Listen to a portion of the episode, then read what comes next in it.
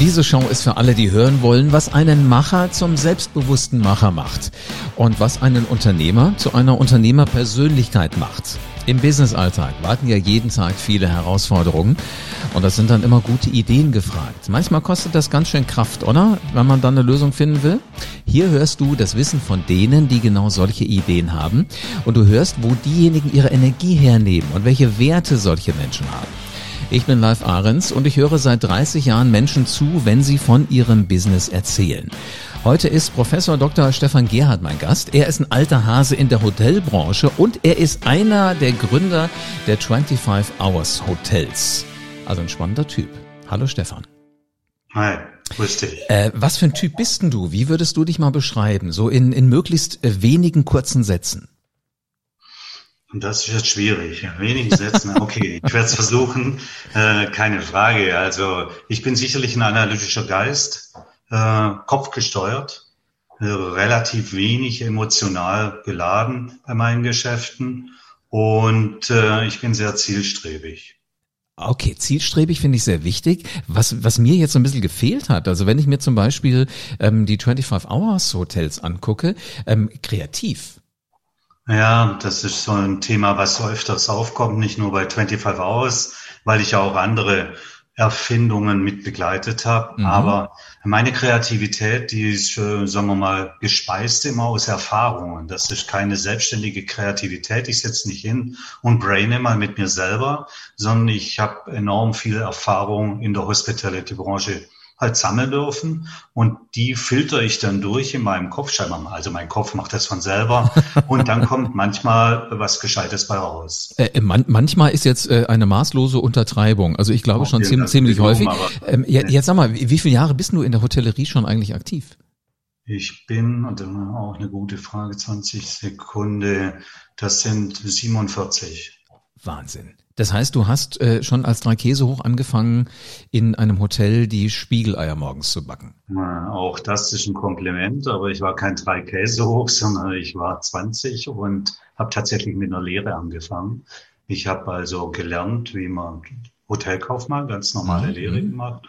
Und äh, nach dem Abitur und der Bundeswehr damals und habe da alles machen dürfen. Das heißt also, damals war der Hotelkaufmann kein Kaufmann, sondern ich habe Rezeption gemacht, ich habe Betten gemacht, ich war Liftboy, ich habe im Service sehr gerne gearbeitet, weil wir coole Gäste hatten, die ich dann bedienen durfte, Schauspieler etc. Im Morgengewand erleben ist auch was Schönes. Und äh, also das habe ich tatsächlich von der Pike auf gelernt.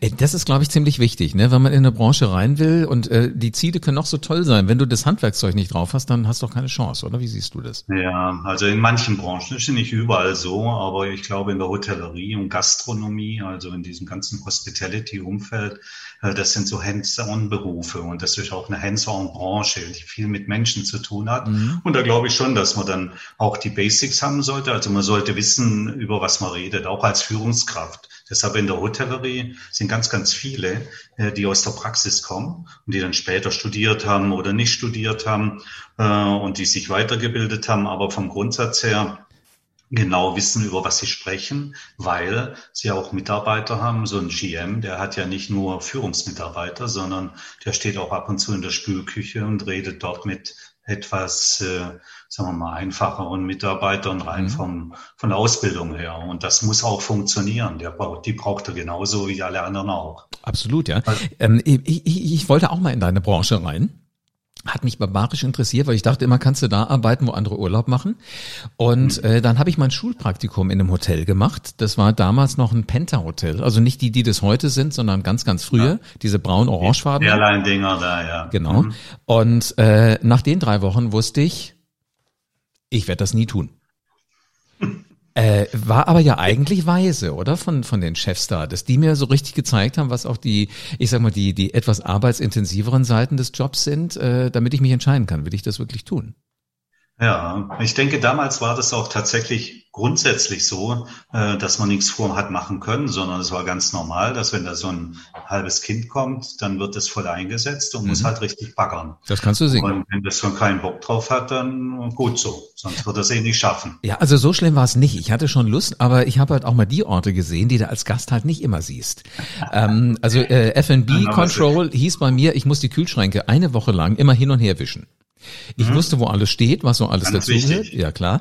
Dann durfte ich eine Woche lang äh, das Zimmer äh, putzen, haben sie mir erspart, weil ich junge war. Also ich musste nicht Zimmermädchen sein, ich musste die Minibar auffüllen. Was ich noch größere Herausforderung äh, fand, das in, innerhalb von einer bestimmten äh, Anzahl an Stunden zu schaffen, weil ich ja durchs ganze Haus musste. Denn da, wo das rote Zeichen dran war, durfte ich ja nicht rein. Nein. Ja. Okay, ist wie heute bei DPD.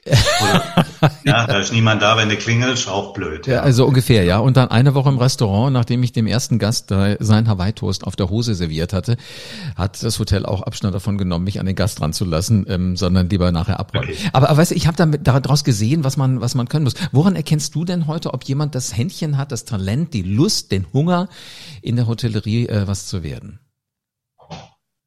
Ja, das ist eine hervorragende Frage. Also erkennen tue ich das wahrscheinlich gar nicht mehr so sehr auf den ersten Blick. Also wenn ich irgendwo reinkomme, ähm, weil ich selber nicht mehr im Operativen drin bin. Aber ja, doch vielleicht eine Sache, wenn ich in manche Häuser reinkomme, dann spüre ich das noch von früher her, von meiner operativen Tätigkeit her, ob die Leute Lust darauf haben, ob die, nennen wir es jetzt mal strahlen. Ich rede nicht über Brennen oder so irgendwas, sondern ob die Freude dran haben, ob die sich freuen, mich zu sehen, auch mhm. wenn sie mich nicht kennen. Mhm. Und wenn sie diese Freude haben, dann weiß ich, die sind im richtigen Beruf gelandet, die haben Spaß an dem, was sie tun. Mal das eine ganz wichtiger Faktor, wie ich glaube, weil wenn du keinen Spaß hast, dann wirst du irgendwann in schwierigen Berufen oder harten Berufen einfach aufgeben. Ja. Und das Zweite ist natürlich in der Zusammenarbeit, da spielt es für mich auch eine ganz, ganz große Rolle, wie für uns alle ehemaligen oder uns alle Gründer von 25 Hours. Äh, wir sagen immer gemäß Christoph Hoffmann, äh, die Menschen müssen brennen für das, für die Company brennen und für das, was sie tun. Dann werden es auch richtig gute werden. Mhm. Dann werden sie auch nach oben kommen. Wenn du nicht dafür brennst, nochmal zu sagen, in ziemlich harten Berufen, dann, ja, dann machst du ihn halt, dann machst du deinen Job. Und das reicht aber bei vielen Berufen nicht aus und bei uns reicht es auch nicht aus.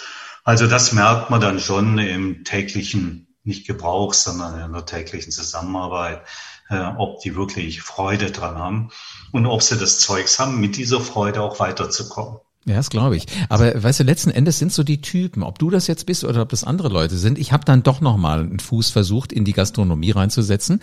Ich war dann Banklehrling hab aber gedacht, irgendwie, ich will noch was anderes sehen. Und es gab hier in Wiesbaden, wo ich damals gelernt habe, einen, einen neuen Gastronom. Ich kannte den vorher gar nicht, der hieß Gerd Käfer.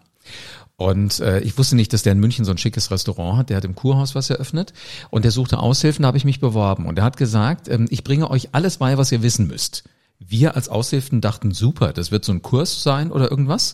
Und dann sagte er, hier ist alles, was ihr wissen müsst. Behandelt die Gäste, als wären es eure privaten Gäste zu Hause. Mhm. Er sagt, ja, okay, und weiter? Sagt er, nix weiter. Äh, genau das.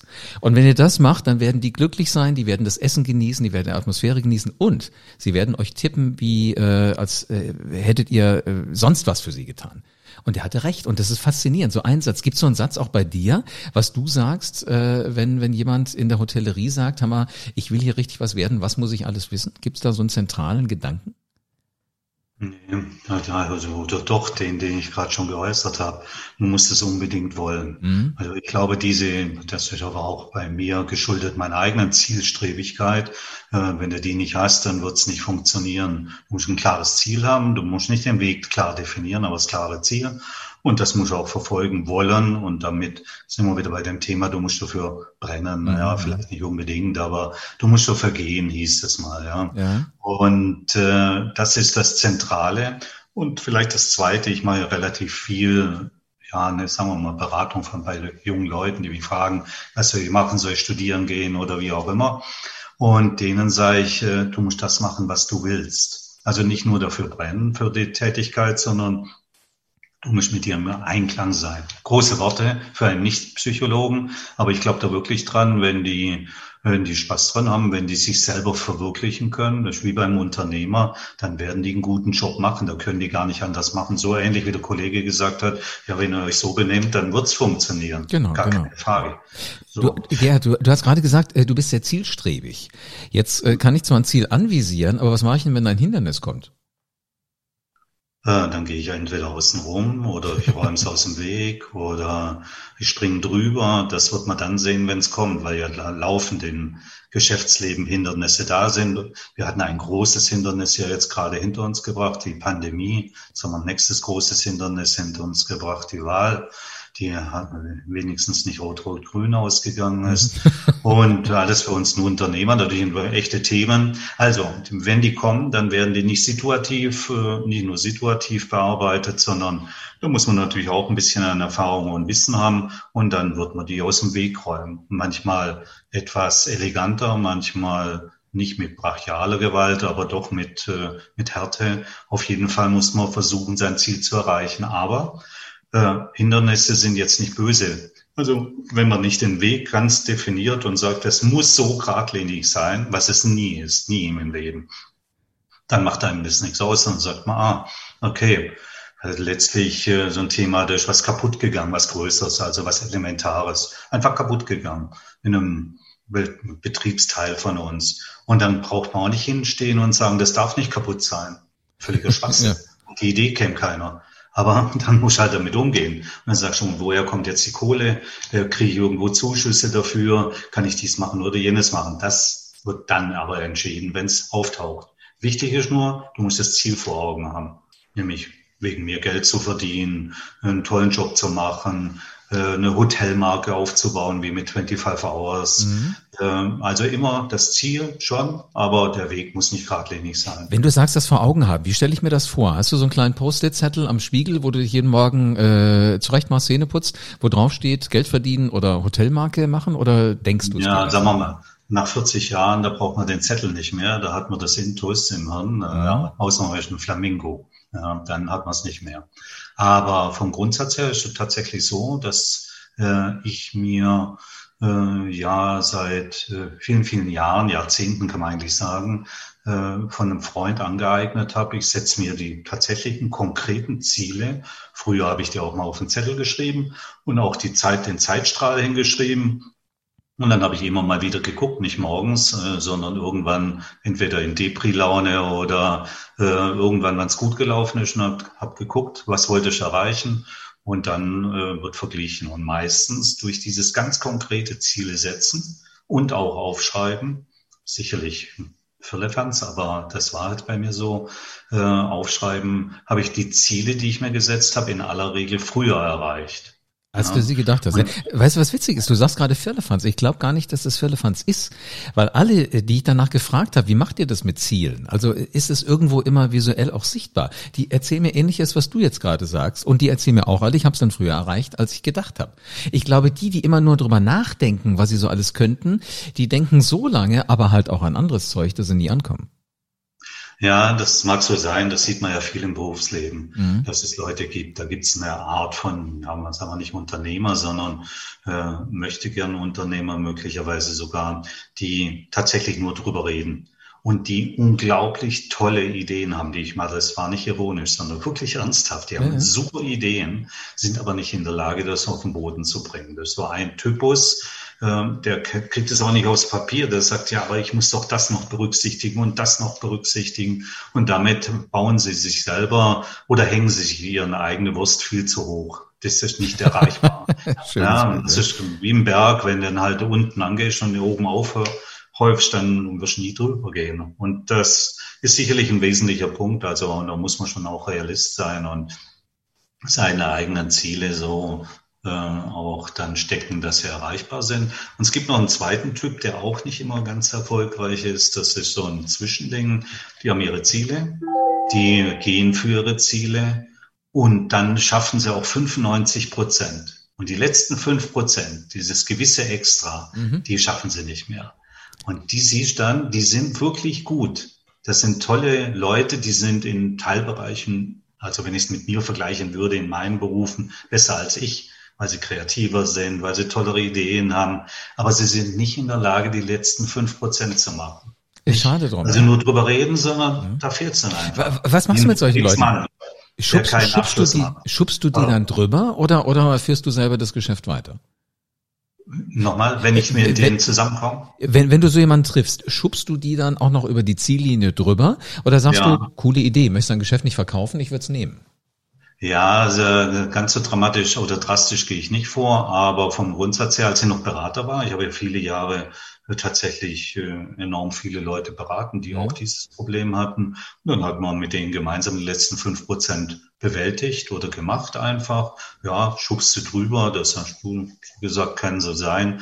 Oder ihm gesagt, du musst jetzt Folgendes machen, dann schaffst du noch den Rest. Äh, Im Einzelfall, seitdem ich also auch mich an Startups und Ähnlichem äh, beteilige, da wenn ich erkenne, dass es wirklich da nur an jemand liegt, der zur Seite steht, wegen mir mit ein bisschen Kapital, dann gehen wir auch hin, wir jetzt nicht Majestätsplural, sondern unsere Firma und sagt, okay, wir würden gerne einsteigen bei dir und dich begleiten, also die wirklich neben dir stehen, wegen mir als Co-Geschäftsführer, als Chairman, als Aufsichtsrat, als Beirat, als Berater und dann aber auch partizipieren an den letzten Schritten. Das mhm. äh, machen wir durchaus. Also das sind keine echten Startups, was ich jetzt gerade erzählt habe. Letzten fünf Prozent, da ist das Startup schon kein Startup mehr. ist schon vorbei. Aber da steigen wir dann schon ein, wenn da andere mitmacht. Weil mhm. wir sagen, wir wollen dann mitregieren. Und wir haben ja immer wieder Fälle, da sagen Leute, äh, gerade junge Leute, die sagen, nein, das ist mein Baby. Und dann sagen wir, ja, aber wir begleiten das doch da und äh, wir sind doch die Guten. Und dann sagen die, ihr seid wegen mir die Guten, aber nein, wir geben das nicht weg. Und da muss ich sagen, das sind die richtigen Leute. Die werden es auch schaffen. Mhm. Die werden ihr Ding dann vollends die fünf Prozent auch alleine machen oder mit freundschaftlichen Diensten unsererseits. Und am Ende trifft man sich mal irgendwann wieder, weißt du, man, es heißt ja immer, man trifft sich zweimal im Leben. Aber sag mal, das, das klingt jetzt nach ganz vielen ähm, Dingen, die du ja so parallel machst. Wie, wie, wie organisierst du dich? Also äh, gibt's da, äh, gibt, gibt es zwei Arbeitstage im Leben von Stefan Gerhardt, die exakt gleich sind? Nee, ich glaube nicht. Ich glaube nicht, einfach durch die Anforderungen, die kommen. Äh, die Firma, die ich ja leite, äh, die, die ist beteiligt an wiederum 35 anderen Firmen mit großen Kleinbeteiligungen und da kommt jeden Tag irgendwas aus irgendeiner Firma, irgendeine Frage, irgendeine Expansionswille, irgendein Kapitalbedarf, irgendein Problem äh, irgendeine Verhandlung. Und insofern, nee, das ist es nicht. Also was gleich ist, ist so die Arbeitszeiten inzwischen nur noch von neun bis acht, äh, früher von acht bis acht. Aber der, innerhalb dieser Zeit, äh, nee, da gibt es kein Gleiches. Das, deshalb mache ich das ja auch so gerne. ich wollte gerade sagen, da, da ist einer jetzt hier in diesem Podcast, äh, bei dem es wirklich brennt im wahrsten Sinne des Wortes. Ähm, sag mal, was ist denn die wichtigste Erfahrung, die du in all den Jahren als Unternehmer gemacht hast? Du stellst Fragen. Dankeschön. Das nehme ich mal als Lob. Ja. Also gut, äh, müssen wir dann noch eigentlich noch mal zurück zu diesen Zielen, Zielsetzungen, mhm. äh, dass man die Ziele dann auch erreichen kann, auch wenn man nicht unbedingt prädestiniert dafür ist. Ich, mir war ja auch nicht in die Wiege gelegt, dass ich mich in der Hotellerie irgendwann mal tummle und dann eine Beratungsgesellschaft gründe, die dann zum Marktführer geworden ist innerhalb der Hotellerie und Gastronomie in Deutschland. Das war mir ja alles nicht in die Wiege gelegt, sondern das hat sich dann mit der Zeit äh, ergeben, die Möglichkeit. Und ich habe gelernt, dass ich offenbar so einen tatsächlichen Gehirn habe, was Möglichkeiten erkennt. Ich hatte es ja vorhin schon mal gesagt. Das ist also durch die vielen Erfahrungen, dass ich erkennen kann, wenn was funktioniert oder nicht. Aber man muss auch natürlich auch begeisterungsfähig sein, das ist klar. Das ist mir auch nicht abhanden gekommen, halte ich auch für wichtig. Und da macht man natürlich auch ab und zu Fehler. Aber zurückzukommen, ähm, das ist so eine Erfahrung, äh, die mich durchaus geprägt hat, dass man Ziele, wenn man sie wirklich erreichen will, äh, wenn man sie erkannt hat, dass man sie auch erreichen kann, auch wenn die Ressourcen, die zur Verfügung stehen, äh, nicht in dem Maße vorhanden sind, wie man denkt, dass sie sein müssten. Ja, ein mhm. Unternehmerleben wird ja jeder erzählt haben, gibt's auf und nieder. Ja, das ja, ist, ja, das ist einfach so. Und dann hast du halt manche Sachen, die du vergeigt hast und du musst halt damit leben, ja. Und dann musst du was draus machen. Ja. Äh, äh, mal, Aber gut, das ist so eine Erfahrung, die mich auch durchaus geprägt hat. äh, klar, das kann man immer hinterher sagen, wenn es relativ erfolgreich gewesen ist. Ähm, dann ist es immer einfacher, so einen Spruch abzulassen. Äh, zweite, was glaube ich auch ganz wichtig ist, ich lebe stark mit meiner Firma, mit diesen ganzen Beteiligungen von der Addition. Also nicht die einzelne Firma spielt die ganz große Rolle, weil es gibt viele Beteiligungen, wo wir Geld reinpumpen und bis heute nichts bei rauskommt. Äh, wir trotzdem glauben, dass das irgendwann funktioniert. Aber insgesamt äh, kriege ich auch noch die Marmelade aufs Brot bezahlt. Das bedeutet, ich habe es grundsätzlich schon richtig gemacht. Absolut, ja. Sag mal, wenn du, wenn du sagst, das sind viele Unternehmen, die, äh, die du jetzt gerade ähm, hast, mit denen du zusammenarbeitest, wo du investiert hast.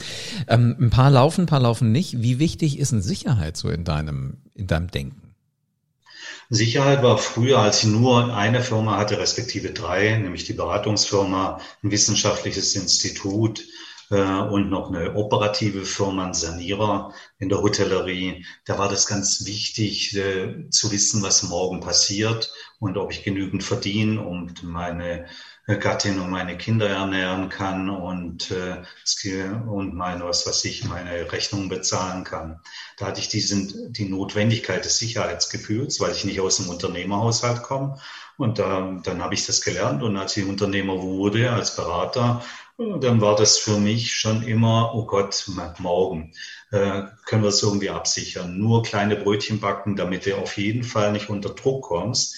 Das hat sich dann mit der Zeit, hm, keine Ahnung woher, äh, etwas äh, verflüchtigt. Das heißt also, heute gehen wir als Firma gesehen schon erhebliche Risiken ein, aber eins gelernt damals, nur mit den Ressourcen, die wir haben. Das heißt, unsere Firma ist, äh, arbeitet ohne Banken. Immer wenn wir Geld verdienen, pumpen wir es wieder in irgendwas rein. Wenn wir nichts verdienen, pumpen wir nicht rein. Gibt mhm. eine gewisse Unabhängigkeit. Das glaube ich, auf, auf alle Fälle. Du hast zwar vorhin gesagt, dass Gefühle nicht ganz so wichtig sind für dich, aber wie häufig hörst du auf deinen Bauch bei so unternehmerischen Entscheidungen? Äh, der, ja, also ab und zu sage ich ja mal, mein Bauch sagt, dass dieser Platz wunderbar ist für ein Hotel oder so. Äh, dass das funktionieren wird, ja, dass ich mich dafür begeistere, auch wenn ich relativ wenig dafür darüber weiß. Aber es ist, würde sagen, nicht der Bauch. Also der Bauch, äh, ich bin nicht bauchgesteuert oder emotionsgesteuert nochmal, mhm. aber natürlich sind es Erfahrungsentscheidungen oder basierend auf Erfahrungen. Und da äh, sieht es nach außen oftmals so aus, wie wenn das jetzt äh, wirklich eine Herz-Bauch-Entscheidung ist. Aber selber glaube ich wirklich nicht. Ich bin da nicht so emotional gelagert, wahrscheinlich so leichte autistische Züge. Äh, warum glaube ich das, dass es so ist? Ich habe eine, diese Beratungsfirma aufgebaut und jahrzehntelang geführt und immer weiter gearbeitet und immer weiter und mm, ordentliche Erfolge gehabt damit äh, und äh, habe sie trotzdem zu 100 Prozent jetzt verkauft. Also die Basis aller Dinge habe ich gar nicht mehr, sondern ich habe ein gutes Angebot. Ein MBO haben Kollegen gemacht und dann habe ich es halt verkauft. Also ich und merke schon, du Bauers ist ja auch eine Erfolgsgeschichte, mhm. äh, an der ich zum Viertel mit beteiligt war. Wir waren ja vier Partner und äh, haben auch zu 100 Prozent jetzt inzwischen seit zehn Tagen verkauft. Also manche Leute denken, nee, das macht man doch nicht sein Baby abgeben oder so. No. Ja gut, nach 18 dran. Jahren gehen ja die meisten Kinder auch aus dem Haus. Ja, also irgendwann ist es ganz normal, dass man dann sagt, so, jetzt gehen wir getrennte Wege, treffen uns immer noch mal zum Essen, Was aber dann war's das. Sag mal, äh, ich glaube, jetzt ist unsere Zeit für den Podcast schon rum, aber ich glaube, in deinem Kopf sind so viele Dinge rum. Äh, es war jetzt nicht dein erster Podcast, oder? Äh, nochmal mein erster? Nee. Podcast? Du bist schon nee. reichlich zu Gast ja, gewesen. Ab und zu, ab und zu habe ich das Vergnügen dass ich reinkomme in einen Podcast meistens zu einem konkreten Thema, nicht mhm. so sehr konzentriert auf das, was ich so tue, sondern wie meine Meinung zu bestimmten Dingen ist. Und da bin ich dann öfters, ja. Ich wünsche der Welt da draußen, dass sie dich noch ganz, ganz häufig hört, weil ich habe den Eindruck, das sind noch viel, viel mehr kleine Goldnuggets in deinem Kopf, die die Hotellerie, die die Branche, die die Unternehmer da draußen wissen sollten. Ja, also das würde mich natürlich freuen, manche dieser Erfahrungen, über die ich jetzt laufend geredet habe, auch weitergeben zu können oder manche Ideen, die ich gar nicht selber verwirklichen kann, einfach mal zu teilen, weil manche Leute trauen sich auch nicht, haben coole Ideen und trauen sich einfach nicht, weil sie denken, hey, das ist eine wirre Idee, machen wir nicht, äh, ich traue mich nicht. Und wenn die von jemand hören, der am Ende sozusagen der Strecke ist äh, und sagt, ja klar, sowas kann man doch machen, wie unsere, kann schon mal reinschauen, Tante Alma Konzept. Das hätte sich ein anderer, wir haben, manche haben das überlegt, sowas zu machen, haben sich nicht getraut. Und wir mhm. haben uns halt getraut und es ist ein großer Erfolg. Also das sind nicht viele Häuser, es sind erst drei jetzt dann. Und äh, aber das würde ich gerne machen. Also nicht mitteilen, wie ich das alles tun würde oder so, sondern einfach auch so einen Ansporn geben, zu sagen, genau das, was ich vorhin sagte, äh, be yourself oder so, irgendwas, mach dein Ding. Und äh, ich habe es auch immer wieder gemacht und dann wird es schon werden. Äh, lass, uns, lass uns mal reden. Vielleicht kriegen wir das ja hin, dass wir sogar zusammen irgendeine Art von Podcast dann mal auf die Beine stellen. Ähm, Stefan, danke dir für spannende Einsichten in dein Leben. Ich nehme mit, du musst dir Ziele setzen und äh, du musst brennen für das, was du machst, richtig? Perfekt. Sehr gut. Und äh, dann kann eigentlich nichts mehr schiefgehen. Also, mein Gott, waren das wieder wertvolle Insights. 25 Minuten viel, vollgepackt von einem Menschen, der es wirklich drauf hat. Äh, persönliches Wissen von einem Macher aus erster Hand. Du wirst nichts mehr davon verpassen, wenn du diesen Podcast jetzt abonnierst. Und äh, wenn du Neues erfahren hast, lass mich das bitte wissen in den Kommentaren. Und eine 5-Sterne-Bewertung sagt mir, du hast Hunger auf mehr. Und das hörst du in der nächsten Folge. Aber jetzt bist du erstmal dran. Äh, für dich heißt es jetzt raus aus der Komfortzone. Stell dir vor, wie sich das anfühlt, wenn du für die Herausforderung als CEO, als Unternehmer das passende Mindset hast. Vielleicht so ähnlich wie das von Stefan Gerhardt. Also entscheide dich jetzt und nimm dein Leben in die Hand. Bleibt mir nur noch zu sagen, jetzt du Macher, leg los und veränder die Welt.